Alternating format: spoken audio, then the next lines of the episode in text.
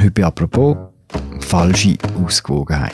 Die zehn Studien, die Sie mir können um die Ohren schlagen, schlage ich Ihnen zehn zurück, das Gegenteil aussagen. Soll man mit Impfgegnerinnen und Massnahmenkritikern reden, auch wenn sie nachweislich Blödsinn erzählen? Wie findet die Medien die Balance zwischen Meinung und Tatsachen? Und wie kommen alle so zu Wort, dass am Schluss ein fairer und ausgewogener Diskurs entsteht? Das sind grosse Fragen heute apropos im täglichen Podcast vom Tagesanzeiger. Bei mir im Studio steht jetzt die Redaktorin Jacqueline Büchi und versucht sie zu beantworten. Mein Name ist Philipp Loser. Hallo Jacqueline. Hoi Philipp. Wir fangen ganz einfach an. Was heißt Ausgewogenheit im journalistischen Sinn für dich? Wenn ist ein Text, den du schreibst oder den du abnimmst, ausgewogen? So banal finde ich die Frage jetzt nicht mal ehrlich gesagt. Ein ausgewogener Text ist für mich einer, wo eine bestimmte Fragestellung aus verschiedenen Perspektiven beleuchtet, wo die relevanten Akteure zu Wort kommen und keine wichtigen Fakten unterschlagen werden, wo die Journalistin oder der Journalist versucht, die Positionen nach bestem Wissen und Gewissen zu gewichten. Aber natürlich ist das am Schluss auch immer ein bisschen eine Ermessensfrage und hängt von verschiedenen Überlegungen ab. Das ist quasi deine und meine tägliche Arbeit. Jetzt gibt es auch etwas Neues, bisschen, also halb Neues, und das nennt man falsche Ausgewogenheit, auf Englisch False Balance. Was heißt der Begriff genau? Von False Balance redet man, wenn in einem Artikel oder in einer Fernsehsendung zwei Seiten praktisch gleichberechtigt zu Wort kommen und dabei nicht klar wird, dass eine von den beiden Positionen eine krasse Aussenseitermeinung darstellt. Wenn zum Beispiel fast alle Wissenschaftler sagen, Rauchen sei schädlich und einer sagt, das stimme nicht und man die beiden Aussagen dann einfach einander gegenüberstellt, dann entsteht natürlich der Eindruck, als sei das Thema wissenschaftlich umstritten, obwohl die Studienlage eigentlich eindeutig ist. Mhm. Und das ist auch ein, ein, klassisches Beispiel. Also im Zusammenhang mit der Tabakindustrie ist der Begriff von der False Balance äh, stark geprägt worden. Ähm, ganz ähnliche Diskussionen gibt es aber auch beim Klimawandel zum Beispiel oder eben bei Corona. Bei Corona, genau. Das ist ja der Anlass für unser Gespräch. Das ist die Clubsendung von, von letzter Woche wo neben einem Infektiologen drei Massnahmenkritikerinnen und Kritiker auftreten sind. Und die haben zum Teil recht äh, interessante Sachen gesagt die Aussage, wonach wir haben die Massnahmen getroffen und dann sind die Zahlen in eine gewisse Richtung gegangen, haben wir in der Schweiz schon gesehen, dass es nicht wahr ist. Ich tue für die Zuschauer von dieser Sendung ich Studien äh, gerne auf unsere Homepage stellen, die das Gegenteil von dem beweisen, was Sie jetzt gerade gesagt haben. Da muss man wirklich einfach fragen, was ist der Kenntnisstand von der Wissenschaft oder die Wissenschaft, das gibt es nie. Die zehn Studien, die Sie mir können um die Ohren schlagen, schlage ich Ihnen zehn zurück, die das Gegenteil aussagen. Das heisst, der wissenschaftliche Konsens, der immer wieder herbeigeredet wird, der existiert nicht. Jacqueline, die Sendung, ist das ein Beispiel für False Balance?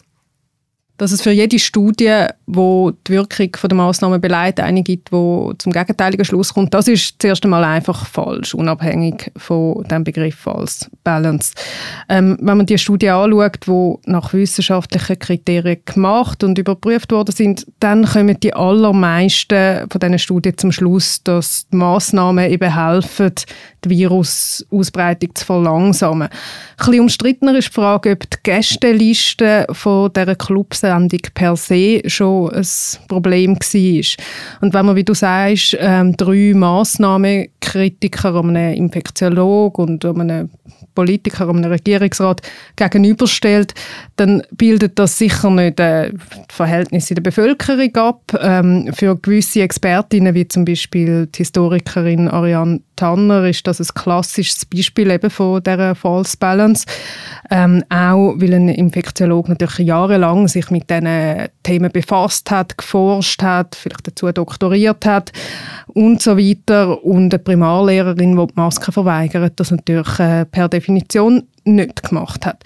Man kann jetzt aber natürlich auch so argumentieren, wie das die Moderatoren von dem Club gemacht haben. Sie sagen, wenn man eine Sendung macht über Kritik an, an den Corona-Massnahmen, dann will man doch mit den Leuten reden, die die Kritik äußert, weil ja sonst in, vielen Sendungen und Medienberichten eben die Epidemiologen zu Wort kommen.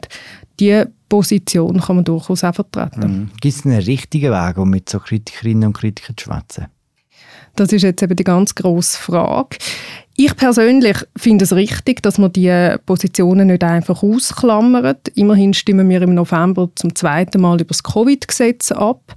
Dort sind in sehr kurzer Zeit dreimal so viele Unterschriften zusammengekommen, wie notwendig gewesen wären ähm, für das Referendum. Und in einer direkten Demokratie muss die Diskussion natürlich in irgendeiner Form können stattfinden Was aber gar nicht geht, ist, wenn man nachweislich falsche Aussagen einfach stehen lässt oder solche, die sogar menschenfeindlich sind. Das ist in diesem Fall natürlich äh, die Aufgabe des Moderators zum Eingreifen, von der Moderatorin oder von der Journalistin, um das einordnen. Und das ist in dieser Clubsendung sicher nicht so passiert, mhm. wie man das gerne gesehen hätte. Im Fernsehen ist das ja auch recht schwierig, weil das live ist und schnell geht, das irgendwie zu korrigieren. Bei einer Zeitung wäre es wahrscheinlich möglich, aber gleichzeitig wird es auch sehr schnell sehr heikel. Man kann ja nicht bei jeder Aussage, wo irgendeine Kritikerin oder ein Kritiker macht, ein Label dran machen und sagen, das ist im Fall übrigens nicht ganz klar, ob das stimmt. Das machst du auch nicht im Jahr, oder? Es ist brutal schwierig, das aufzulösen. Es ist brutal schwierig, auch bei einem Thema wie Corona die Übersicht zu behalten über die Studienlage. Da kann man natürlich die Wissenschaftsredaktion beiziehen und versuchen zu schauen, ist das eine Studie, die von anderen Wissenschaftlern überprüft worden ist, was ist das für ein Absender und so weiter. Aber es ist es ist wirklich nicht einfach, um das einordnen in dieser Situation. Das, das ist richtig und die beiden Moderatoren vom Club, die beneide ich also schon gar nicht, wenn man das vor laufenden Kameras muss machen muss. Dort äh, kann man davon ausgehen, dass es ein Team gibt im Hintergrund, das das recherchiert hat, wo vielleicht auch während der Sendung da noch kann helfen die Fakten zu checken, aber einfach ist das nicht. Wie schafft man es als Journalistin, eine äh, gewisse Balance herzustellen? Weil du hast vorhin ein Referendum äh, angesprochen. Das letzte ist recht deutlich für die Gegner von dem äh, Referendum ausgegangen. Es gibt nachweislich in der Schweiz viel mehr Leute, die diese Massnahmen unterstützen und noch leben. Die hört man viel weniger. Die anderen, die dagegen sind, hört man viel mehr. Ich glaube, das ist etwas, wo, wo in dieser Corona-Krise unsere Arbeit sowieso extrem schwierig macht. Ähm, dass man auf der einen Seite die Rückmeldung hat, hey, ihr redet nur mit Virologen, Epidemiologinnen, die sagen, hey, das Virus ist gefährlich, wir müssen uns an die Massnahmen halten und so weiter. Auf der anderen Seite gibt es die Rückmeldung, ihr Medien geben diesen Skeptikerinnen und Skeptikern eine viel zu grosse Plattform. Und ich, der regelmäßig über so Themen schreibe, finde das auch selber ähm, eine Herausforderung, um da ähm, die Nerven zu behalten, jeden Tag wieder von Neuem zu schauen, was sind die Fakten, wie können wir die einordnen, was weiß man vielleicht noch nicht, dann muss man das so deklarieren und wie schafft man da ein gutes Gleichgewicht. Mhm. Gerade Corona zeigt ja, dass es auch in der Wissenschaft nicht die eine Wahrheit gibt. Oder? Da hat es ganz viele Sachen gegeben, am Anfang, wo man das gedacht hat und dann wieder etwas anderes. Und das ja äh, macht es ja besonders schwierig dann. Genau, also als ich mich mit dem Thema befasst habe, habe ich unter anderem mit Marco Kovic geredet. Er ist Kommunikationswissenschaftler, hat sich eingehend mit dem Thema von der Gegenöffentlichkeit befasst und ist auch ehemaliger Präsident von einem Verein, der sich äh, für kritisches Denken in der Wissenschaft einsetzt. Und er hat das ganz stark betont, dass Minderheitsmeinungen manchmal in der Wissenschaft natürlich können zur Mehrheitsmeinung werden. Bei dem Beispiel Aerosol zum Beispiel. Am Anfang haben die meisten Wissenschaftler gesagt, dass die kleinsten Tröpfchen nicht so eine grosse Rolle spielen bei der Übertragung von dem Virus. Und dann hat man plötzlich gemerkt, dass die eben doch wichtig sind. So viel gibt es wissenschaftlichen Konsens allein, ist darum kein Totschlagargument.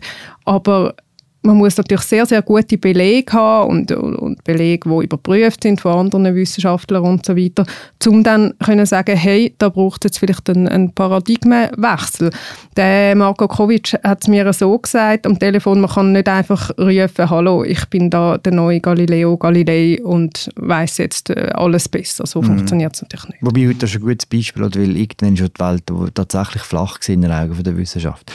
Äh, Inwiefern hat die grosse Empörung, die so eine Sendung auslösen kann, der Ärger von der Massnahmenkritiker, der Ärger von denen, die zuschauen, auch mit der Pandemie zu tun, dass einfach das Thema so umfassend ist, dass einfach alle davon betroffen sind und alle darüber eine Meinung haben?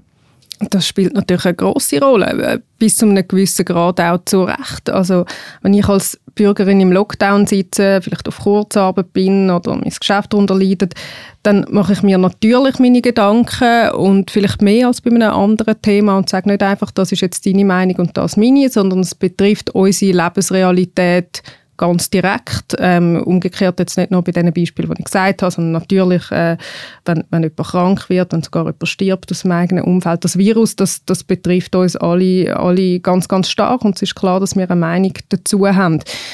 Ich glaube, dass die Debatte so kompliziert ist und eben manchmal vielleicht auch dann ein bisschen unkonstruktiv geführt wird, das hat aber auch mit anderen Faktoren zu tun. Erstens, weil eben das Virus halt auch nach eineinhalb Jahren noch wahnsinnig schlecht fassbar ist, was das macht. Wenn ich, wenn ich nicht gerade jemanden kenne, der schwer erkrankt oder sogar gestorben ist, dann ist es relativ einfach für mich zu sagen, hey, das ist doch gar nicht so schlimm und, und, und andere Auswirkungen von dieser Pandemie sind viel höher zu gewichten.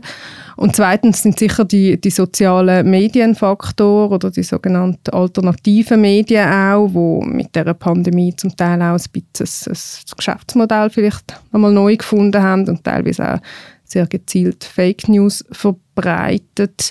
Ähm, und auch, dass die angeblichen Studien und Fakten, die da verbreitet werden, dann bis weit in die Mitte von der Gesellschaft ihren Weg finden, dass die vielleicht äh, plötzlich auch auf dem Handy vom, von der Mutter sind zum mhm. Beispiel und viele Leute äh, irgendwo etwas hören und das Gefühl haben, ja, aber es könnte ja auch ganz anders sein, als wir uns das da die ganze Zeit erzählt. Ich glaube, das ist schon eine gefährliche Entwicklung, weil es halt auch die Rolle von der, von der Wissenschaft in Frage stellt und da damit am, am Schluss eigentlich auch von unserer aufgeklärten Gesellschaft, von der Wert. Am Schluss geht es darum, dass man nicht mehr gewillt ist, offenbar zwischen Meinungen und Fakten zu unterscheiden. Und der Vorreiter von dieser Entwicklung, muss man glaube sagen, ist der letzte amerikanische Präsident, Donald Trump, oder? Ja, das kann man wahrscheinlich so sagen. Das Verrückte an ihm ist ja nicht nur gewesen, dass er äh, immer wieder sehr offensichtliche Unwahrheiten erzählt hat, sondern vor allem, dass es ihm nicht geschadet hat, dass er hat können sagen, das, das ist meine Meinung, das ist deine und was jetzt stimmt, ist schlussendlich egal. Ich glaube schon, das hat etwas gemacht mit dem politischen Klima in den USA und ähm, hat sicher auch auf andere Länder und bis auf die Schweiz ausgestrahlt. Mhm. Ja. Was sind denn die konkreten Auswirkungen in der Schweiz, jetzt mal abgesehen von Corona vielleicht? Ja, das ist wahrscheinlich dann nochmal ein Thema für sich und man muss ja da immer auch vorsichtig alle Beispiele einzeln anschauen. Aber ich glaube, es gibt schon eine zunehmende Tendenz, dass man einfach mal äh, etwas verbreitet, wo, wo vielleicht gut tönt, wo vielleicht am Faktencheck nicht standhaltet und dass das die politische Glaubwürdigkeit nicht beschädigt. Ich habe das Gefühl, dass wenn früher eine Politikerin oder ein Politiker einer Lüge überführt worden ist, dann, dann hat das dort wahrscheinlich stärkere Auswirkungen gehabt. Vielleicht zum Beispiel zu nennen, der SVP-Nationalrat Roger Köppel, der hat kürzlich äh, eine oder zwei Artikel ähm, verbreitet auf Twitter, wo es heißt, in Portugal sind viel viel weniger Menschen gestorben, als das offiziell ausgewiesen sind. Und ähm, dann haben ihn wirklich äh, zahlreiche Faktencheck-Plattformen und, und Personen darauf hingewiesen, dass das längst wieder leid ist und er hat die Einträge nicht gelöscht. Jetzt gerade bei einem intelligenten Mann, der von Berufswegen her weiß, wie man Fakten checkt, muss man in so einem Fall schon davon ausgehen, dass er weiß, was er da macht. Das ist einfach egal geworden. Bitte. Ich hoffe nicht der ganzen Gesellschaft, aber es gibt, gibt die Tendenz vermutlich. Was kannst du als Journalistin gegen die Tendenz machen?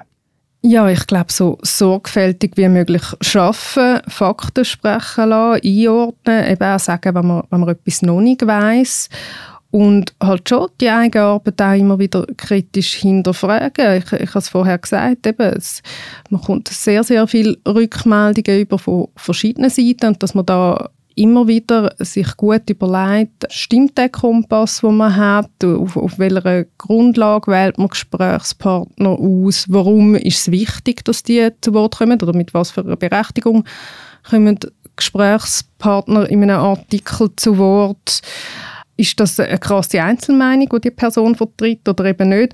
Und ich glaube, all das muss man halt möglichst gut deklarieren. Sicher auch verfolgt eine Person allenfalls eine bestimmte Agenda.